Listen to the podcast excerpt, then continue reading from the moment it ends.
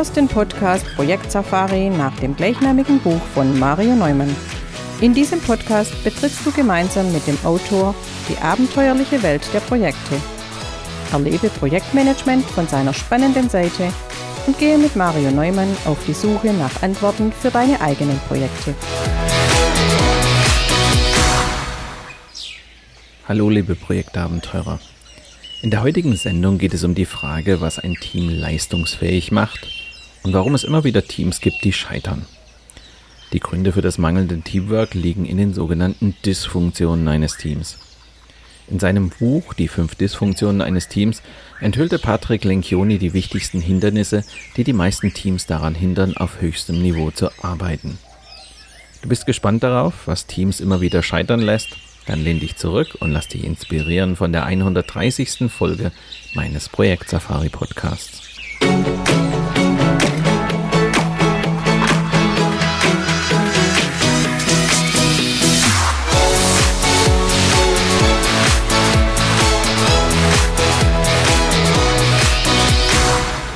Echtes Teamwork, selbstorganisierte Teams und hohe Zielorientierung. Das ist so die Idealvorstellung von fast allen Projektleitern.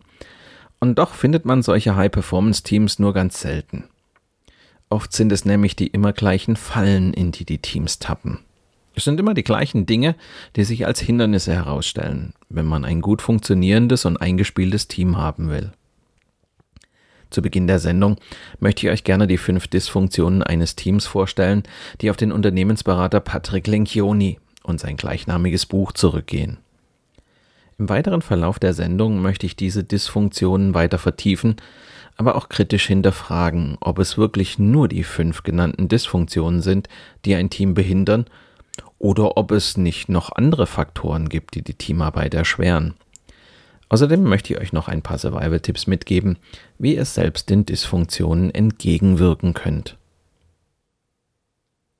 Ich habe ja bereits in den vergangenen Sendungen erwähnt, dass ich an einem neuen Buch arbeite, an der Fortsetzung meiner Projektsafari. Dieses Mal geht es um agiles Projektmanagement. Wenn man sich als Autor dann mit solchen Themen beschäftigt, dann merkt man, wie wichtig gut funktionierende Teams für den Erfolg agiler Projekte sind. Agile Methoden propagieren nämlich die Selbstorganisation der Teams. Viele sehen darin ein wirkungsvolles Mittel für mehr Qualität und mehr Effizienz der Arbeit und natürlich auch mehr Zufriedenheit bei den Mitarbeitern. Das will ich auch gar nicht in Frage stellen. Ganz im Gegenteil. Auch ich bin überzeugt davon, dass die Selbstorganisation ein wichtiger Schlüssel für den Erfolg solcher Projekte ist. Was aber in der Theorie so simpel klingt, beschert in der Praxis doch mehr Mühe als gedacht. Was tun wir denn, wenn das versprochene Ergebnis nicht kommt, wenn das Team nicht liefert oder die Selbstorganisation aus dem Ruder läuft? Und wer sorgt eigentlich dafür, dass Termine eingehalten werden? Und wer ist verantwortlich, wenn es mal nicht läuft? Halten wir mal fest. Nicht immer funktioniert die Selbstorganisation. Das ist das eigentliche Problem. Und die Gründe können vielfältig sein. Der Autor und Unternehmensberater Patrick Lencioni lieferte mit den fünf Dysfunktionen eines Teams ein ziemlich einfaches Modell zur Standortbestimmung von Teams. Er ging dabei von fünf Merkmalen aus, die ein dysfunktionales Team kennzeichnen und zu schlechter Zusammenarbeit führen. Da ist zunächst der Mangel an Vertrauen. Bei dieser Dysfunktion gehen Teammitglieder nicht mehr von gegenseitigem Wohlwollen aus, sie teilen keine Informationen und gehen nicht mehr in Vorleistung. Das stört natürlich den Kommunikationsfluss und von Zusammenarbeit kann früher oder später keine Rede mehr sein. Als zweites nennt er die Angst vor Konflikten. Bei dieser Dysfunktion lähmt die Angst vor Konflikten den offenen Austausch und die Beschäftigung mit grundlegenden Herausforderungen und Problemen. Eine oberflächliche und bröckelige Harmonie deckt die offene Diskussion zu. Das führt oft dazu, dass schlechte Entscheidungen getroffen werden. Als drittes nennt er fehlendes Commitment. Bei dieser Dysfunktion legen Mitarbeiter sich nicht auf das Team und seine Ziele fest. Wir reden also über Unverbindlichkeit und Eigennutz. Und schon setzt das Team Entscheidungen nicht mehr um. Das verärgert und vertreibt vor allem die guten Teammitglieder. Ohne, ohne die geht's meistens nicht. Als viertes nennt Lencioni den Mangel an Verantwortlichkeit. In einem dysfunktionalen Team gibt es meist keine klaren Verantwortlichkeiten. In der Folge sehen die Teammitglieder schweigend zu, wie andere ihre Aufgaben nicht oder nur nachlässig erfüllen. Man nimmt sich nicht gegenseitig in die Pflicht und jeder handelt, wie es ihm persönlich am besten liegt. Und als letztes nennt er geringe Ergebnisorientierung. Die fünfte Dysfunktion ist ein Mangel an Ergebnisorientierung. Die Teammitglieder orientieren sich an persönlichen Zielen, aber nicht am Team. Die Leistungen und Ergebnisse des Teams sind ihnen nicht wichtig. Es gibt also auch keine klaren Standards. In seinem Buch Die fünf Dysfunktionen eines Teams begibt sich Patrick Lencioni in die faszinierende und komplexe Welt von Teams. Er hat eine Art Leadership-Fabel geschrieben, in der man als Leser die Geschichte von Catherine Peterson erfährt, die sich mit der ultimativen Führungskrise konfrontiert sieht. Sie soll nämlich für die Einigung eines Teams sorgen, das sich in einer solchen Unordnung befindet, dass es den Erfolg und das Überleben des gesamten Unternehmens gefährdet. Im Verlauf der Geschichte enthüllt Patrick Lencioni diese fünf entscheidenden Dysfunktionen, die oft dazu führen, dass Teams scheitern. An dieser Stelle ein kurzer Hinweis zu unserem Seminar Projektteams schlagkräftig aufstellen. Wer will nicht eine schlagkräftige Truppe haben, mit der man gemeinsam durch dick und dünn geht? Doch wie formt man aus einer Reihe von Einzelkämpfern ein motiviertes Team, das gut zusammenarbeitet? Aber jedes Team ist anders. Entsprechend sind die Arbeitsergebnisse. Mario Neumann zeigt euch Ansätze, wie ihr die Dynamiken in euren Teams besser steuern könnt. Weitere Informationen zu unseren Seminaren findet ihr unter marioneumann.com/seminare.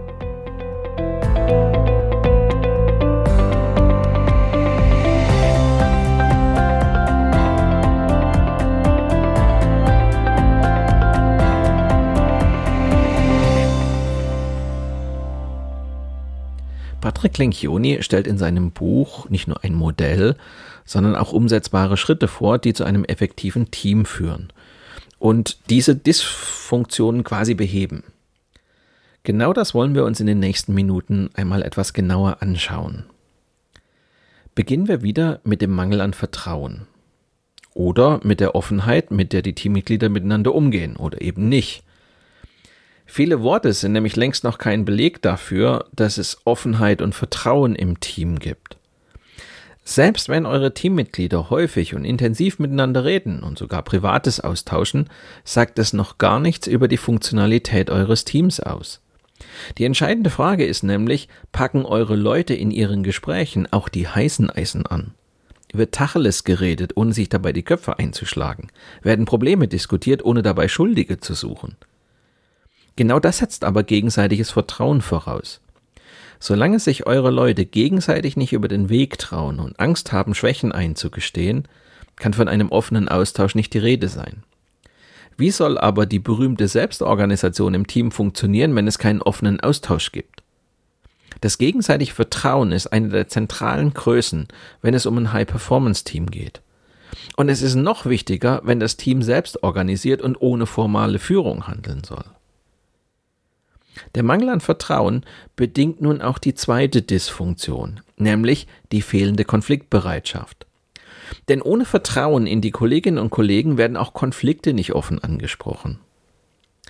Natürlich mag jetzt manch einer von euch denken, dass es doch eigentlich gar nicht so schlecht ist, wenn im Projekt äh, es seltener kracht.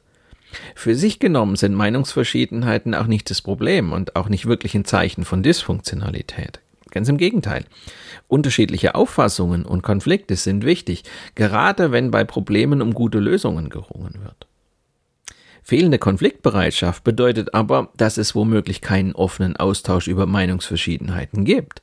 Es wird erst gar nicht über unterschiedliche Standpunkte diskutiert. Nicht selten führt das zu faulen Kompromissen, nur weil alle der Diskussion aus dem Weg gehen. Da werden Kommentare zurückgehalten und faule Kompromisse geschlossen was zwangsläufig zu mittelmäßigen Ergebnissen und natürlich auch zu Unzufriedenheit führt.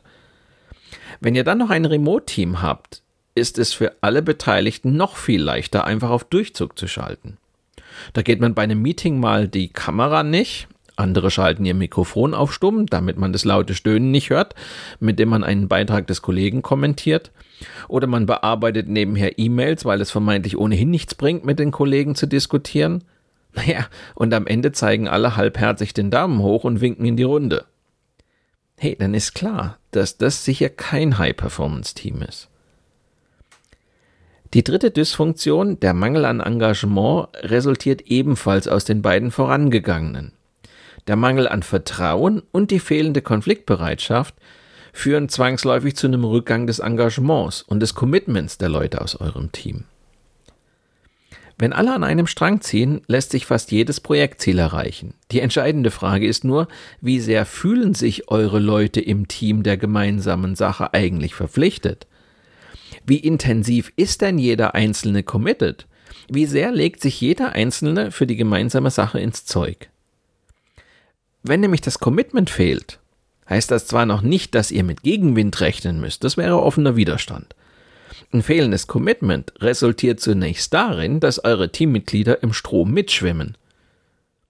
Und sie akzeptieren dann auch mittelmäßige Entscheidungen.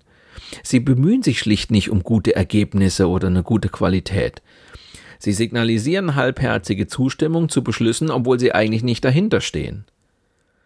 Wie soll denn unter solchen Voraussetzungen ein selbstorganisiertes Team funktionieren?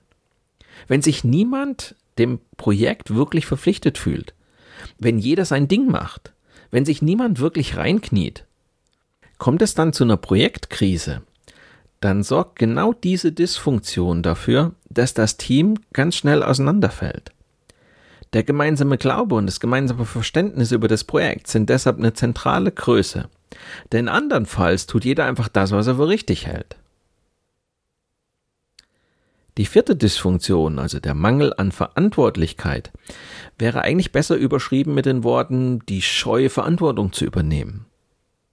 Wir haben ja gerade gesehen, ohne echtes Commitment sind eure Leute nur halb bei der Sache. Aber wenn das der Fall ist, wofür soll ich dann Verantwortung übernehmen? Oder warum sollte ich andere auf ihre Verantwortung hinweisen? Ist mir doch ohnehin alles mehr oder weniger egal. In gut funktionierenden Teams fragen die Kollegen gelegentlich bei den anderen nach, wie gut sie zurechtkommen und wiefern alles nach Plan läuft. Das ist selbstverständlich und ein Anzeichen höherer Teamstandards. Jeder fühlt sich verantwortlich, man kann auf jeden Einzelnen zählen. Jetzt merkt man aber auch, wie sich diese Dysfunktionen zu einem Gesamtbild fügen. Wenn nämlich jemand im Team ein Verhalten beobachtet, das dem Ziel nicht dienlich ist, entsteht ein kritischer Moment. Übernimmt derjenige oder diejenige jetzt Verantwortung? Oder schaut man einfach weg, getreu dem Motto, ist mir doch egal. Ist doch nicht meine Aufgabe, warum soll ich mich darum kümmern? Wenn jetzt kein Vertrauen da ist, dann werde ich auch nicht das offene Gespräch unter vier Augen suchen. Wenn die Konfliktbereitschaft fehlt, dann werde ich auch dem drohenden Konflikt aus dem Weg gehen, obwohl ein solches Feedback jetzt genau richtig und wichtig wäre, damit das Team weiterhin gut funktioniert. Unsere Leute müssen auch kritische Dinge ansprechen können, um das Projekt oder die Aufgabe wieder in die richtige Richtung zu steuern. Wenn das fehlt, ist es fatal für das Team. Die fünfte Dysfunktion ist fast zwangsläufig ein Resultat aus den vier vorangegangenen Dysfunktionen, nämlich die fehlende Ergebnisorientierung. Damit einher geht fast zwangsläufig das eigene Ego vor die Teamziele zu stellen. Der eigene Status und die eigenen Bedürfnisse werden also höher priorisiert als die Bedürfnisse des Teams oder des Projekts. Die Anerkennung der eigenen Person und der eigenen Leistung wiegt mehr als das Teamergebnis. Das ist per se schlecht für das gemeinsame Ergebnis. Ich würde aber noch einen Schritt weiter gehen. Ohne Fokus auf gemeinsame Ziele macht jeder, was er will und was seinen persönlichen Interessen am meisten dient. Herausragende Teamergebnisse bekommt ihr aber nur dann, wenn eure Leute ihre Egoismen hinten anstellen und sich auf ein gemeinsames Ergebnis konzentrieren. Patrick Lencioni geht davon aus, dass diese Dysfunktionen einander bedingen, quasi wie die Stufen einer Pyramide. Ein Mangel an Vertrauen führt dazu, dass die Teammitglieder nicht offen miteinander über Probleme reden können und Angst vor Konflikten haben. Die Angst vor Konflikten bedingt wiederum, dass man keine klaren und verbindlichen Entscheidungen trifft, hinter denen alle stehen können. Somit fehlt es an dem notwendigen Commitment. Das führt über kurz oder lang dazu, dass jeder macht, was er will. Und aus dieser Dysfunktion entspringt dann letztendlich die geringe Ergebnisorientierung eines Teams. Die fünf Dysfunktionen sind sicher ein Problem für jedes Team, in dem solche Zustände zu beobachten sind. So hängen Vertrauen im Team und Teamleistung tatsächlich eng miteinander zusammen. Dazu kommt, viele Projektleiter lieben es auch, wenn die Welt einfach bleibt. Man ihnen sagt, es gibt da fünf schlechte Dinge in Teams, die musst du abstellen, dann ist alles gut. Bei selbstorganisierten Teams besteht die eigentliche Schwierigkeit darin, diese fünf Dysfunktionalitäten von vornherein zu vermeiden oder, wenn das Team tatsächlich nicht funktioniert, diese Dysfunktionalitäten zu erkennen und zu beheben. Das ist normalerweise Aufgabe des Scrum Masters. Nur erlebe ich in der Praxis, dass die Augen der Scrum Master dafür oft gar nicht geschult sind. Deshalb spielen solche Aspekte für mich eine wichtige Rolle bei der Ausbildung von Scrum Mastern. Trotz aller Beliebtheit der fünf Dysfunktionen in der Praxis sollte man aber nicht außer Acht lassen, dass Patrick Lencioni sehr stark das Team selbst als Quelle aller Probleme sieht. Ich finde, er lässt dabei außer Acht, dass auch das Umfeld zur Dysfunktion eines Teams beitragen kann. Nicht zuletzt ihr als Projektleiter, nämlich durch euer Führungsverhalten. Das kann letztlich genauso toxisch wirken wie die Dysfunktionalität, die aus dem Team heraus entsteht.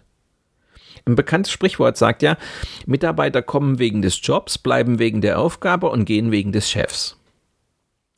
Das ist sicherlich ein wenig zugespitzt formuliert. Es gibt aber längst Studien, die zeigen, dass mehr als 40 Prozent der wechselbereiten Angestellten ihren Vorgesetzten als Hauptgrund für die Wechselabsicht angeben. Talentierte Angestellte begeben sich eben nicht hauptsächlich wegen einer besseren Bezahlung oder Aufstiegschancen auf Jobsuche. Sie kehren wegen Führungsfehlern und Unzulänglichkeiten ihrer Führungskräfte dem Unternehmen den Rücken. Aber was machen Chefs und somit auch viele Projektleiter so unglaublich falsch? Leider mehr als den meisten von euch lieb sein dürfte. Schauen wir uns also mal ein paar Führungsfehler an, mit denen ihr auch zur Dysfunktionalität eurer Teams beitragen könnt. Einer der größten Führungsfehler, die Projektleiter oft gar nicht auf ihrer Agenda haben, ist nämlich die fehlende Förderung ihrer Mitarbeiter und Mitarbeiterinnen. Da mag sicher manch einer sagen, wieso ist denn nicht mein Job? Ich muss doch ein Projekt leiten, da ist es doch nicht meine Aufgabe, meine Mitarbeiter zu fördern. Ja, formal ist es absolut richtig. Es ist nicht euer Job, eure Leute zu fördern. Nur, Mitarbeiter wollen nicht nur in ihrer jetzigen Position zufrieden sein, sondern auch eine Perspektive haben. Und genau das Mitwirken an einem Projekt ist eine solche Perspektive. Für viele Mitarbeiter ist das Daily Business oft frustrierend, insbesondere wenn sich daraus nichts weiteres entwickeln kann. Ein Projekt bietet euren Leuten aber ganz oft die Möglichkeit, sich weiterzuentwickeln. Ihr begeht also einen Fehler, wenn ihr engagierte und leistungsstarke Teammitglieder nicht wirklich fördert. Und zwar in eurem Projekt. Ihr müsst Möglichkeiten schaffen, die dazu beitragen, dass sich eure Leute weiterentwickeln können. Setzt Ziele, die eure Mitarbeiter und Mitarbeiterinnen herausfordern, ohne sie zu überfordern. Und ganz wichtig, bietet ihnen aktiv Förderung an. Neue Aufgabe, fachliche Unterstützung, vielleicht eine Schulung. Alles, was deren Potenzial fördert, fördert auch deren Engagement. Und wie wichtig das für das Teamwork ist, haben wir bei den Dysfunktionen gesehen. Wenn ihr engagierte Mitarbeiter haben wollt, dann ist Lob und Anerkennung zwingend notwendig. Fehlendes Feedback ist leider der absolute Klassiker und bringt Mitarbeiter in Projekten immer wieder zur Verzweiflung. Feedback ist nicht wie Weihnachten, es sollte also häufiger als einmal im Jahr vorkommen. Wie soll denn jemand wissen, wo er steht und wie seine Leistungen ankommen, hey, wenn er keine Rückmeldungen erhält? Noch schlimmer, viele Projektleiter geben ausschließlich negatives Feedback, also wenn etwas nicht so gut läuft. Konstruktive oder positive Kritik sucht man bei solchen Leuten vergebens. Dabei wäre das wichtig, weil ihr damit selbst bestimmen könnt, wie sich jeder Einzelne ins Team einbringt. Das heißt natürlich nicht, dass ihr nach jeder einzelnen Aufgabe ein Feedback geben sollt. Viel wichtiger fände ich, wenn ihr regelmäßige Gespräche führt, um sowohl positive als auch negative Aspekte anzusprechen. Nur so könnt ihr das Team wirklich formen. Ein fehlendes Vertrauen trifft natürlich auch auf euch als Projektleiter zu. Wenn jede Aufgabe, jeder Fortschritt und im Zweifelsfall auch jede E-Mail, die an einen Kunden rausgehen soll, euch als Projektleiter vorgelegt werden muss, dann nennt sich das zwar Mikromanagement, in Wahrheit habt ihr aber kein Vertrauen in eure Mitarbeiterinnen und Mitarbeiter. Die ständige Bevormundung und übermäßige Kontrolle von Mitarbeitern wäre ein kapitaler Führungsfehler. Damit erzieht ihr eure Leute zur Unselbstständigkeit, anstatt ihnen Vertrauen entgegenzubringen. Unter solchen Bedingungen kann kein High-Performance-Team entstehen. Höchstens ein überforderter Projektleiter, weil er oder sie am Ende alles selber machen muss. Also hört auf, jedem Mitarbeiter ständig auf die Finger oder über die Schulter zu gucken. Traut eurem Team ruhig etwas zu und ihr werdet positiv überrascht sein, wie gut die Dinge laufen können, wenn ihr die Zügel etwas lockerer lasst. Mehr Raum für Eigeninitiative wirkt sich zusätzlich positiv auf deren Motivation aus. Ich finde auch ein weiterer wichtiger Aspekt kann das mangelnde Wir-Gefühl im Team sein. Als Projektleiter seid ihr immer auch Teil eures Teams und solltet euch auch entsprechend verhalten. Allerdings beruft sich so mancher Projektleiter lieber auf seine Führungsrolle, die er im Projekt innehat. Hier steht der Projektleiter über den Mitarbeitern und das bekommen diese dann auch irgendwann zu spüren. Es gibt Vorgaben, Regeln, klare Ansagen. Was der Projektleiter sagt, ist Gesetz und hat zeitnah zu erfolgen. Hey, wirklich froh wird mit dieser Situation wohl kaum ein Mitarbeiter. Ein Wir-Gefühl kann so auch nicht entstehen. Und so mancher versucht vielleicht, den unbeliebten Projektleiter ein wenig zu sabotieren. Natürlich tragt ihr als Projektleiter oder Projektleiterin die Verantwortung und seid höher gestellt. Doch das müsst ihr euren Leuten nicht tagtäglich unter die Nase reiben. Ihr müsst eure Leute nicht jedes Mal daran erinnern, wer das Sagen hat, damit sie ihren Job machen. Es muss nicht gleich eine enge Freundschaft sein. Doch eine bessere Beziehung zum Team sorgt für Zufriedenheit, Motivation und eine größere Identifikation mit dem Projekt. Die fehlende Klarheit ist ein weiterer wichtiger Führungsfehler und gerade in Projekten von entscheidender Bedeutung. Ungewissheit und vage Aussagen sind vielen Mitarbeiterinnen und Mitarbeitern nämlich ein Dorn im Auge. Eure Leute möchten schlicht wissen, wo die Reise hingeht und welche Erwartungen ihr an sie habt. Dieses Bedürfnis bleibt durch ungenaue Ziele, schwammige Aussagen oder auch unklare Vorgaben einfach unbefriedigt. Nach einiger Zeit herrscht dann bei allen Beteiligten, ja, nur noch Verwirrung. Also, Schluss mit Ungewissheit. Macht klare Ansagen über eure Erwartungen und legt eure genauen Ziele fest. Achtet darauf, eure Erwartungen möglichst verständlich und nachvollziehbar zu formulieren. Damit ist allen mehr geholfen und jeder weiß, was zu tun ist. Ich würde auch noch eine fehlende Verbindlichkeit als Führungsfehler nennen. Ihr wartet doch auch, dass ihr euch auf Zusagen von Mitarbeitern verlassen könnt. Sagt jemandem aus dem Team, dass er sich um eine Aufgabe kümmert und diese bis zur Deadline erledigt, wird er beim Wort genommen und muss die entsprechende Leistung auch liefern. Blöd nur, wenn es einigen Projektleiterinnen und Projektleitern an genau dieser Verbindlichkeit fehlt. Das kann ein Team schon mal an den Rand der Verzweiflung treiben. Ehe euch verseht, nehmen es eure Leute plötzlich mit Zusagen auch nicht mehr so genau.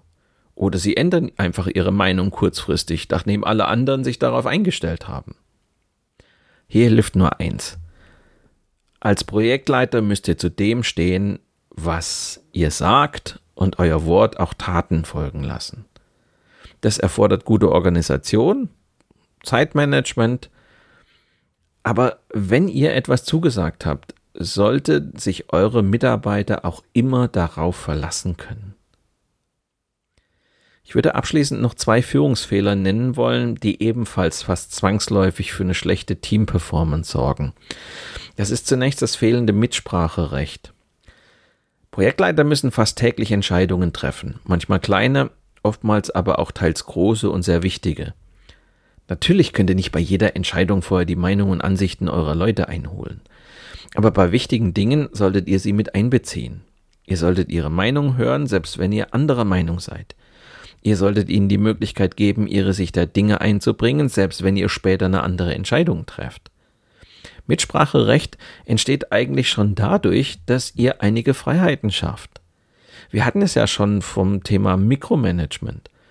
Überlasst es euren Mitarbeitern selbst, wie sie ihre Aufgaben erledigen. Lasst Raum für Kreativität und schafft Möglichkeiten, um Ideen und Verbesserungsvorschläge einzubringen. Das bringt nicht nur das Projekt voran, das stärkt auch Commitment, Verantwortlichkeit und zahlt sich meist auch in guten Ergebnissen aus. Und als letztes möchte ich nochmal auf eine der Dysfunktionen zurückkommen, die Patrick Lencioni schon genannt hat, nämlich die fehlende Konfliktfähigkeit. Die trifft nämlich nicht nur auf euer Team zu, sondern ihr könnt mit einer fehlenden Konfliktfähigkeit mindestens genauso zur Dysfunktion eures Teams beitragen.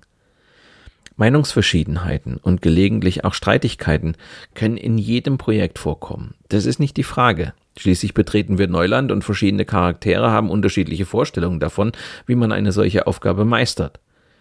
Das bringt Reibungspunkte mit sich. Das wäre ja noch keine Dysfunktion. Problematisch wird es, wenn ihr nicht mit einem entsprechenden Konfliktmanagement darauf reagiert. Und ich kenne genügend Projekte, in denen ein Konflikt lieber totgeschwiegen wird.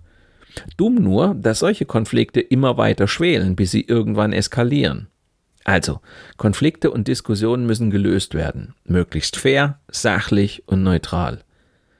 Er greift als Projektleiter nicht vorschnell Partei, sondern hört euch unterschiedliche Standpunkte zunächst an und versucht zu vermitteln. Euer Team muss lernen, konstruktiv mit Problemen umzugehen. Nur so wird es irgendwann auch Probleme auf dem kleinen Dienstweg lösen. In meiner Arbeit als Trainer und Berater erlebe ich, dass immer mehr Unternehmen und Projekte agiler werden möchten und agile Methoden nutzen.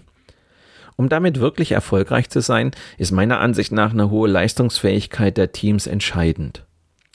Doch Spitzenteams entstehen nicht, wenn ihr einfach mal irgendwie loslegt. Gerade zu Beginn des Projekts müssen wichtige Weichen gestellt werden, um die notwendige Schlagkraft zu entwickeln, die ein erfolgreiches Projektteam am Ende ausmacht. Ich habe hierzu ein sehr aktives Seminar entwickelt, das den Titel trägt Agile Teams schlagkräftig aufstellen. Es richtet sich vor allem an Scrum Master, die erleben wollen, wie es gelingen kann, eine starke Schlagkraft im Team zu entwickeln. Weitere Informationen zu mir und meiner vielfältigen Arbeit als Trainer und Berater für eine erfolgreiche Projektarbeit findet ihr auf meiner Internetseite unter www.projektsafari.de.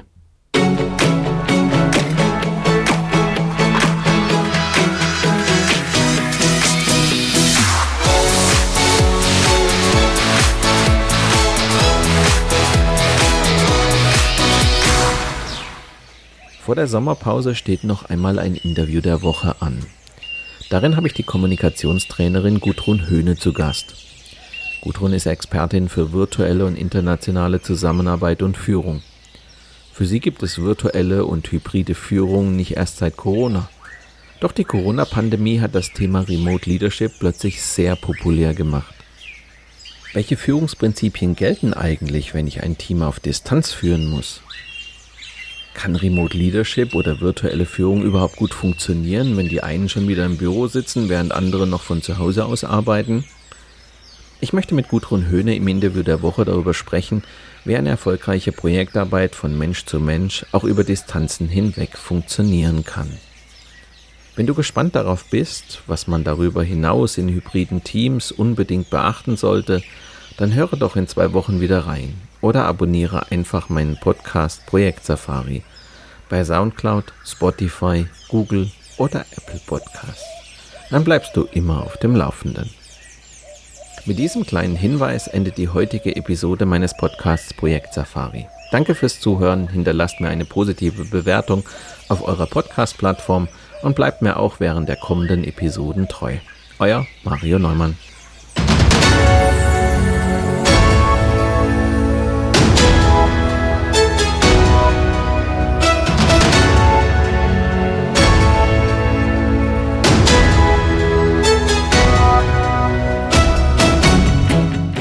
Dieser Podcast wurde dir präsentiert von Mario Neumann.